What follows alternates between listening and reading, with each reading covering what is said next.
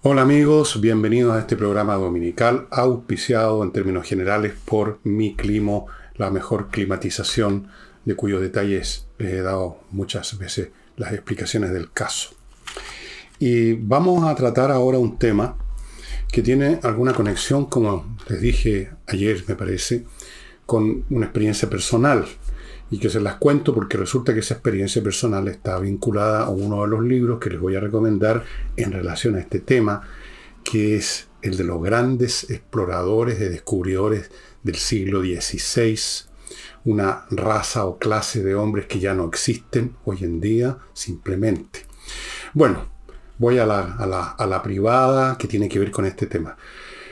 Hace muchos, pero muchos, muchos, muchos años. No recuerdo exactamente cuántos, pero por lo menos hace unos 60 años. Yo estaba todavía en el colegio o por salir del colegio. Decidí que tenía que aprender más inglés del que había recibido en el colegio. Había recibido unas buenas clases de inglés. El profesor era un cura, el padre Rivero, que era muy buen profesor, muy estricto. Pero no me pareció suficiente y decidí aprender más inglés.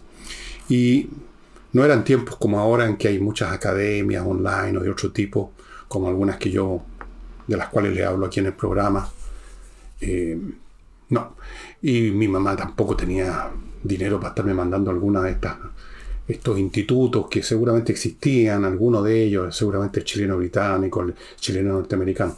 Entonces, decidí hacer lo siguiente, comprarme un libro que estuviera completamente escrito en inglés, usar un diccionario una libreta y un papel e ir avanzando en la lectura, anotando la traducción de cada palabra que no supiera, cosa que al principio me significó que tenía que hacer ese ejercicio de ver el diccionario y anotar cada dos palabras más Y ese libro que elegí, después que lo leí, creo que lo leí entero, pero no estoy seguro en ese momento.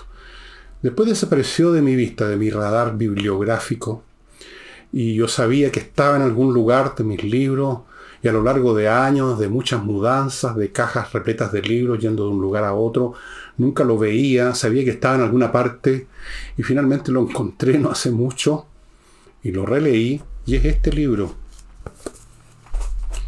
The Age of Reconnaissance, la edad del reconocimiento, del conocimiento, del descubrimiento, de J. H. Parry.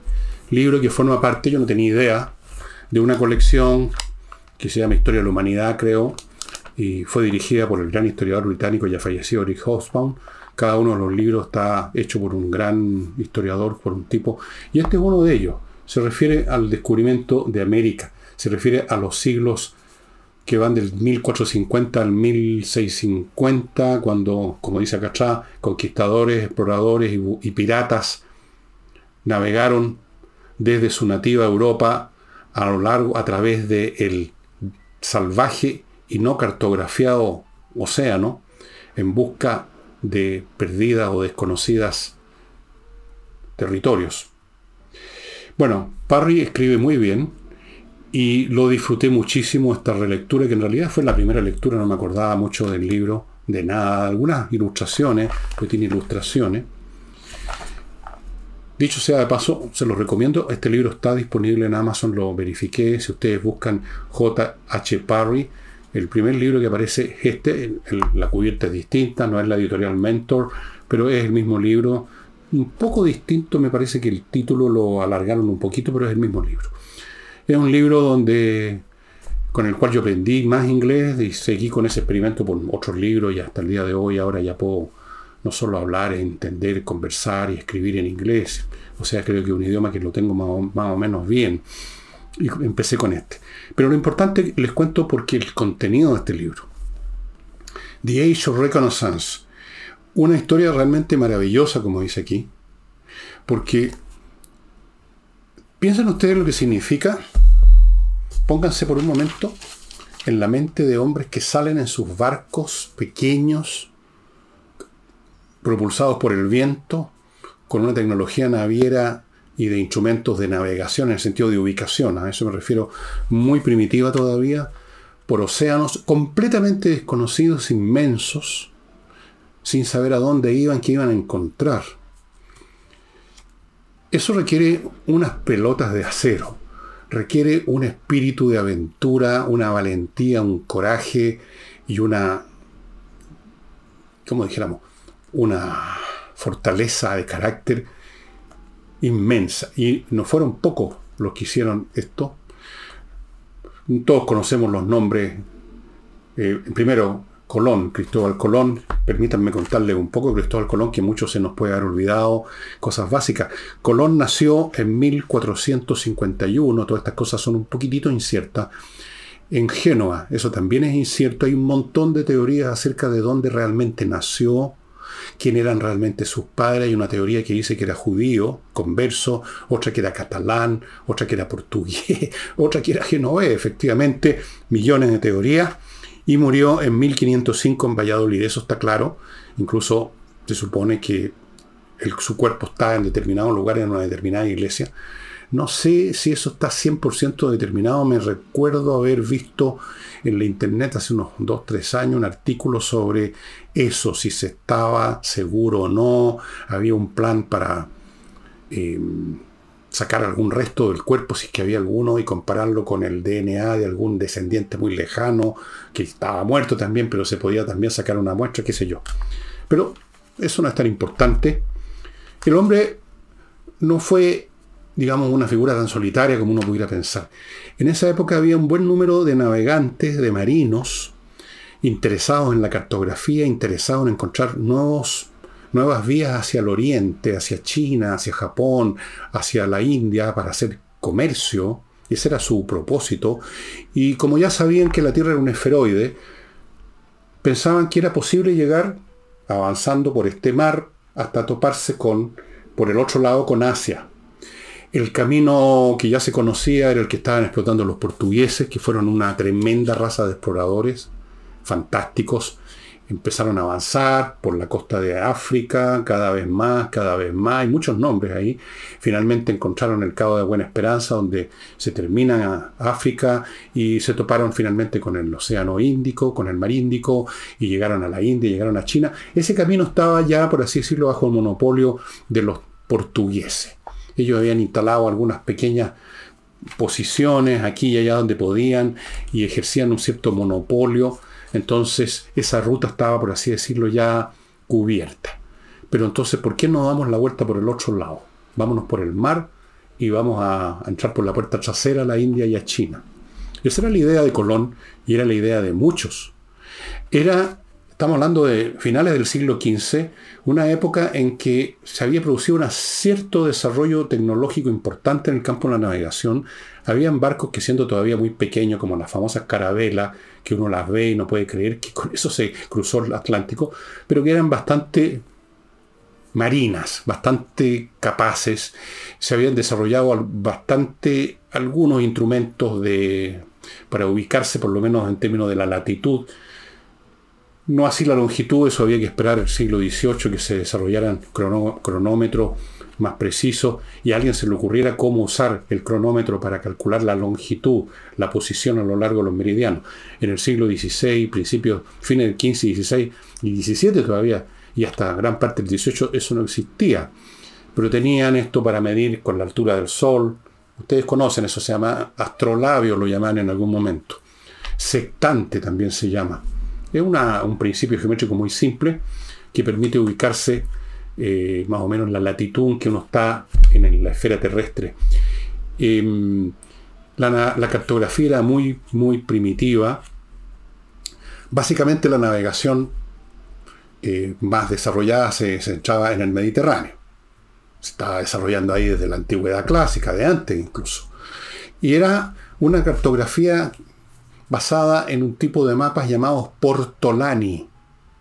No era un intento de reproducir más o menos la estructura del globo, de alguna parte del globo terrestre, donde está tal tierra, donde está tal continente, tal isla y todo. No. Era un modo empírico de ir de un lugar a otro. Es como que en vez de, si usted en vez de tener un mapa de Santiago para ubicarse, le dijeran, si usted quiere ir a tal parte, mire, salga de su casa, camine hacia la izquierda más o menos unos 100 metros, si es que los puede calcular Después tuerza hacia parte otro lado y avanza no sé cuánto y va a haber un edificio de color X y entonces después ahí dos los trae a la izquierda y va a llegar. Eso eran los portolanes. Entonces, cuando uno quería ir de, qué sé yo, de Génova a Constantinopla, el marino tenía ese portolani que le decía, primero te vas navegando, mirando a tu izquierda, teniendo a tu izquierda la costa de la península italiana, y luego vas a llegar al estrecho de Messina, que es este, y nada de grados, de latitud ni nada, sino que un dibujo, eh, más o menos cuántos cuánta distancia se habría, habría había que recorrer, luego había que torcer para tal lado, de esa forma existían los portes, estaban bastante desarrollados a lo largo de siglos, esto se perfeccionó bastante, pero no eran propiamente lo que uno llamaría un mapa. Bueno, con esos instrumentos se batieron todos estos señores que, portugueses que bajaron a lo largo de la costa de la costa occidental de África, luego llegaron a la India y a otras zonas ahí del Oriente, ¿no? La India, China eventualmente, Borneo, Sumatra, Java, un montón de islas, buscando ellos siempre el negocio. Esto, el propósito era el negocio, amigos míos. El comercio es muy importante en la historia de la civilización. Realmente una de las actividades más sistemáticas, más frecuentes, más constantes en la vida humana es el ganarse la vida. Y el comercio, que significa trasladar muchas veces bienes de un lugar a otro, genera una raza especial de hombres, que son estos que van a explorar, no me refiero al vendedor de mesón, que van a explorar, que van a buscar, que no tienen nada prácticamente, no tienen un mapa, no tienen un, no tienen un GPS, no tienen absolutamente nada. Tienen las pelotas de acero, tienen algunos conocimientos empíricos, algunas informaciones vagas, con eso se las batían. Antes de continuar con esto, que es una historia súper interesante, permítanme contarles de mi auspiciador. Ya les conté que el programa en general está auspiciado por miclimo.com, pero también están presentes Fractal Logistic, una empresa que se dedica a la logística de las empresas. La logística tiene que ver básicamente con el desembarque de mercadería, los containers, desembarcarlo, que es una operación administrativa y física, llevarlo, una operación de transporte, luego almacenarlos, una operación de almacenaje y un montón de trámites intermedios físicos y administrativos que hay que llevarlos a cabo bien. Y eso es lo que hace Fractal hace mucho tiempo y lo hace súper bien. Atiende incluso empresas eh, internacionales. Así que si usted tiene una empresa que ha tenido algunos problemas o le complica mucho, invierte demasiados recursos humanos y tiempo en esto, póngase en manos de Fractal Logistics. Continúo con Oxinova. Ya saben, este polvito que mezclado con agua genera un caldo de bacterias buenas que destruyen las que producen los malos olores, lo cual significa que no es un efecto transitorio tapando un mal olor, sino que destruyendo la causa del mal olor y el efecto dura meses. Y cuando termina, porque se empiezan a morir estas bacterias, bueno, usted agarra otro sobre y repite la operación. Esto solo lo consigue en Oxinova, en el sitio de ellos, creo que oxinova.cl. Y si no, es oxinova.com. Ustedes lo están viendo a mi derecha. Continúo con este auspiciador nuevo, Flex Working, que se encarga de dotar a las empresas que tienen trabajadores a distancia, o sea que hacen uso del teletrabajo, uno o muchos empleados, y hay un millón en Chile, los provee de la documentación y de los trámites necesarios que hoy exige la ley, que muchos no saben. Hay dos leyes que tienen que ver con cómo, cómo tiene que ser la relación entre el teletrabajador y la empresa.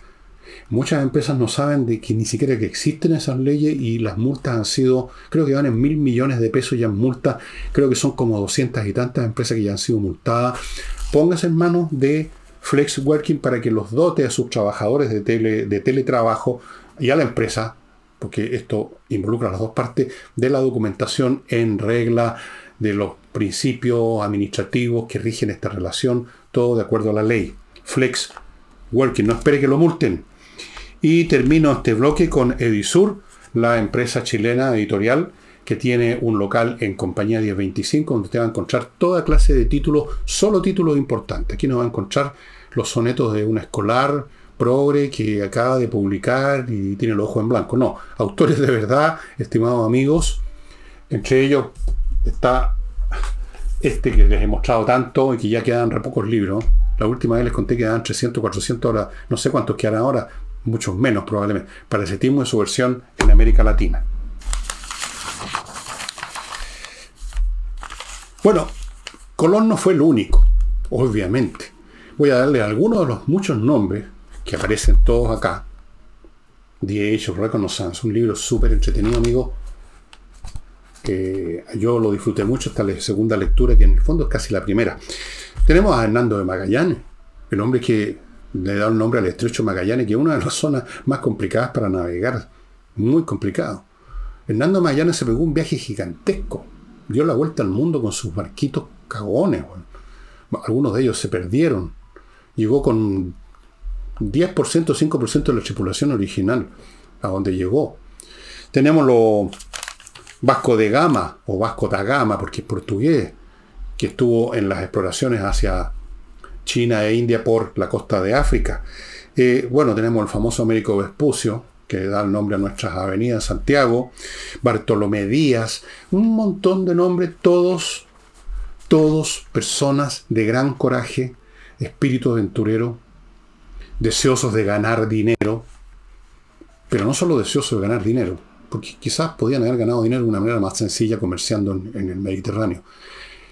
He dicho en muchos programas que los seres humanos actúan por la acción de varios motivos y no solo por uno, que está el deseo de aventura, el deseo de lucro, a veces la religión, a veces escapando de la, de la asfixia de la vida común y corriente. Muchas razones para embarcarse. Acuérdense de, esa primera, de esas primeras líneas del libro de Herman Melville, Moby Dick, ese gran libro que siempre les recomiendo, cada cierto tiempo se lo recomiendo, cuando el personaje central eh, dice que cuando se sentía un poco ya asfixiado por la vida, se embarcaba. Bueno, muchos, muchos se han embarcado, muchos se embarcaron huyendo de, de la miseria, otros se embarcaron persiguiendo la riqueza, otros por descubrir y otros por hacer dinero, y otros por todas esas cosas juntas. Hombres de un calibre que ya no existen. Porque las generaciones actuales, y de, hace rato, pero sobre todo las actuales, nacemos, nacimos y naceremos en un mundo que ya se conoce, donde es muy difícil perderse incluso. Porque usted está en un lugar, lo dejan caer en un helicóptero con los ojos vendados en un lugar cualquiera, pero usted tiene el celular en el bolsillo y ubica el tiro en su ¿cómo se llama? El teléfono inteligente. Eh, ¿Cuál es su posición? ¿Cuánto grado de longitud, latitud, o grado, o sea, horas, minutos, segundos? Y con ese mismo aparato quizás puede llamar que venga un helicóptero a buscarlo. El mundo está absolutamente conocido, ya no es ancho y ajeno, y para esta gente lo era.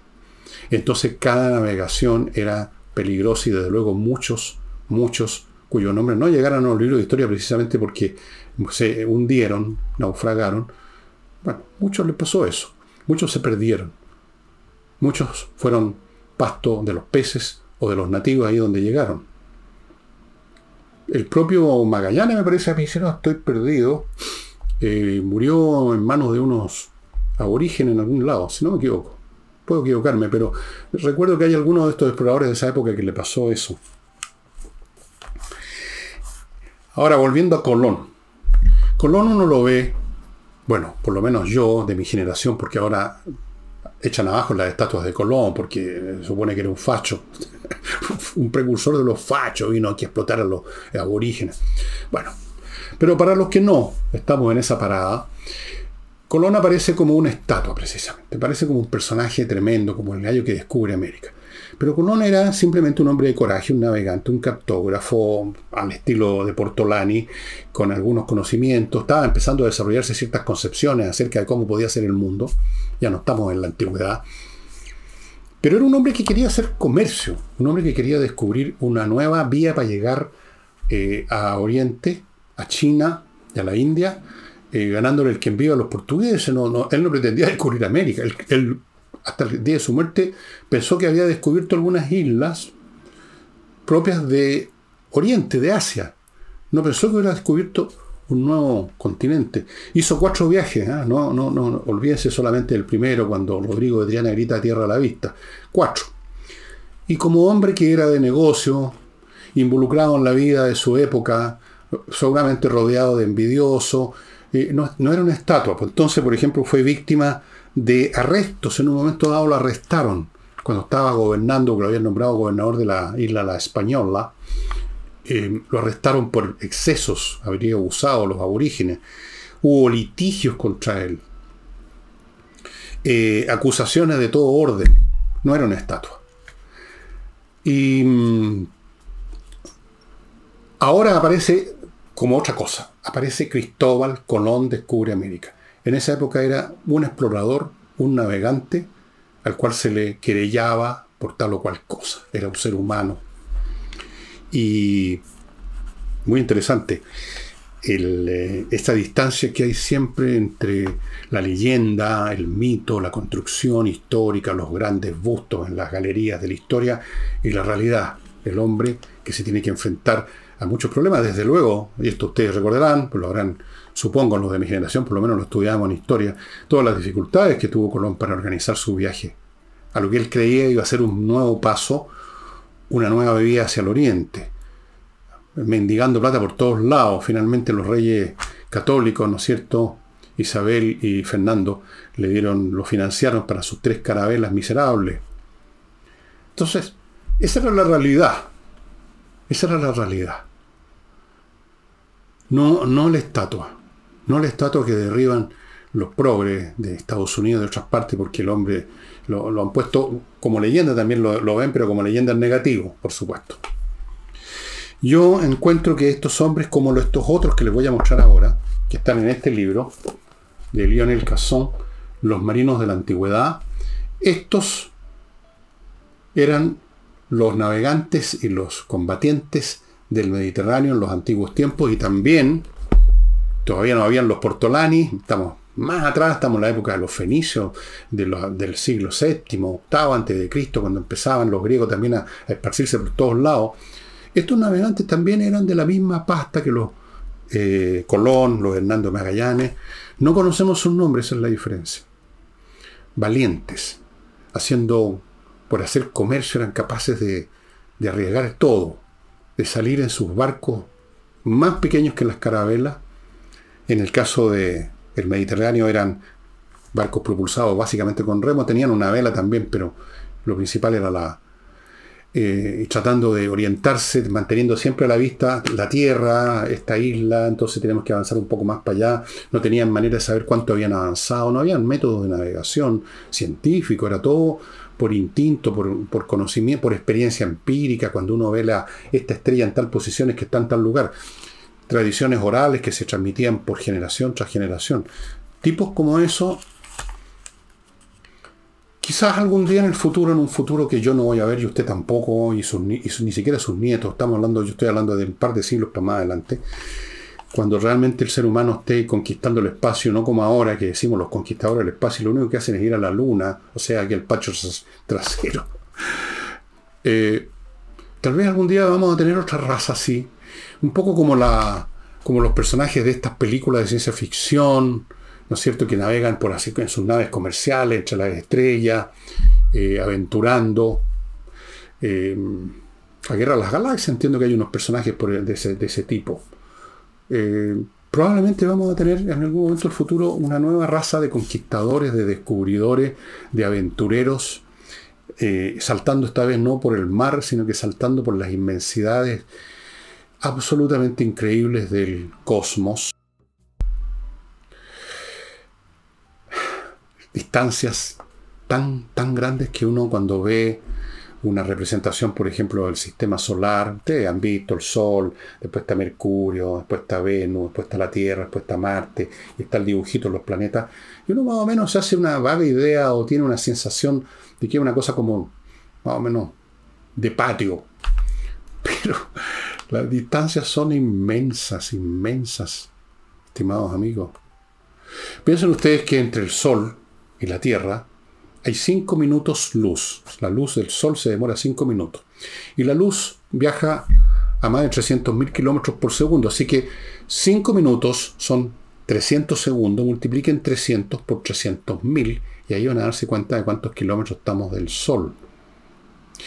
Eh, los planetas más lejanos, los grandes gigantes, Saturno, Urano, Neptuno y Júpiter, están aún muchísimo más lejos. Bueno, ¿para qué hablamos de estrellas, la más cercana Alfa Centauro está cuatro años luz o cinco años luz por ahí. Cinco años, no minutos. Las distancias son inmensas. Pero quién sabe, va a haber un día en el futuro en que quizás tengamos estos exploradores, tenemos los Hernando de Magallanes en el espacio. Y amigos míos, quiere que es la comida de su mascota, la comida normal que usted le compra. se convierta en una especie de super premium comida, consiga el suplemento Vito que se desarrolló en Chile, es un desarrollo chileno de científicos, de técnicos chilenos, con una cucharadita que usted mezcle con el, en el plato donde le pone los pellets, eh, o menos incluso, eso se convierte en comida súper, súper premium y su animal van a estar en muchas mejores condiciones, amigos. Esto es una muy buena idea. Usted se va a ahorrar un montón de plata, porque la distancia entre un alimento, alimento lo sé porque tengo millones de mascotas, entre el alimento normal y el alimento más caro es bastante grande, ¿eh? y, y puto Dios que va sumando. Luego consigo, sigo con conversaciones numéricas, conversas numéricas, que ya anuncia este curso con un tope de 20 niños para que estos cabritos, estos chiquillos que tienen problemas con las matemáticas, eh, dejen de tenerlo van a aprender las matemáticas de otra manera. Se les va a abrir el cráneo. Este señor, este ingeniero de la Universidad de Chile, que estuvo aquí, lo conozco, un tipo very clever, les va a abrir el cráneo y van a ver la matemática de otra manera y eso les va a cambiar la vida. No solo los estudios de ahora, sino que para siempre. Y sigo con otro de nuestros nuevos sponsors, Barbería Le Moustache, que tiene, sus, tiene dos locales. Uno está en Ñuñoa, Manuel Montt, 2559, anótelo porque todavía alguien se le ha olvidado poner la dirección aquí en el afiche. Manuel Montt, 2559, esa es una. Y en Las Condes, en Los Militares, 5953, entiendo que eso es un centro comercial, yo no conozco mucho Las Condes, local 114, tiene que ser porque hay un local. Lunes a sábado tienen las dos partes, hasta bastante avanzada la tarde, y ahí los caballeros que les gusta tener bigote y barba, pero bien cuidado, bien amononado, bien arreglado, y que además quieren gozar esta atmósfera como de club. El último club así privilegiado solo para hombres que existe en este momento en el mundo son los, las barberías. En cualquier otra parte hay señoras y señoritas, lo cual está muy bien. Pero de repente los hombres quieren tener su especie de club de Toby. Y yo diría que las barberías son una especie de club de Toby. Así que Le Moustache, amigos de barba y bigote. Yo no, no necesito, pero si tuviera, iría. En una de esas voy a ir a cortarme el pelo. A ver qué tal, por la onda. Y, ¿qué más le tenemos? Así, dos cositas. González y compañía, un buffet de abogados penalistas para los temas penales en que usted pueda caer. Y cuando digo caer, corresponde el verbo porque realmente es una situación complicada estar metido, estar convocado a una corte por un tema penal tiene que tener a los mejores y González y compañía son los mejores.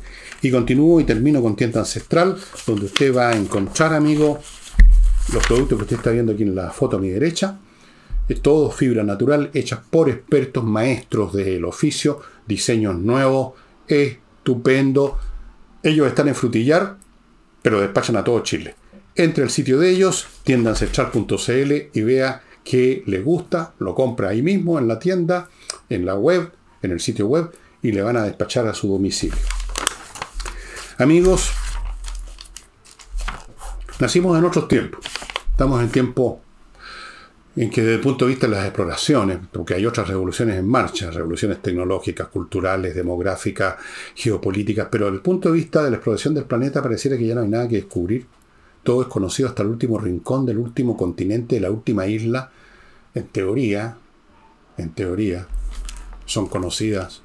Ya nadie se puede perder. Aunque sí todavía, sí todavía el, planeta es grande. De repente uno se puede perder en los lugares más insospechados, desaparecer completamente del mapa. Todavía puede ocurrir eso. Y eso, amigos, sería todo por hoy. No olviden los libros, se los muestro de nuevo. The Ancient Mariners, que son estos exploradores, estos corajudos marineros de la antigüedad.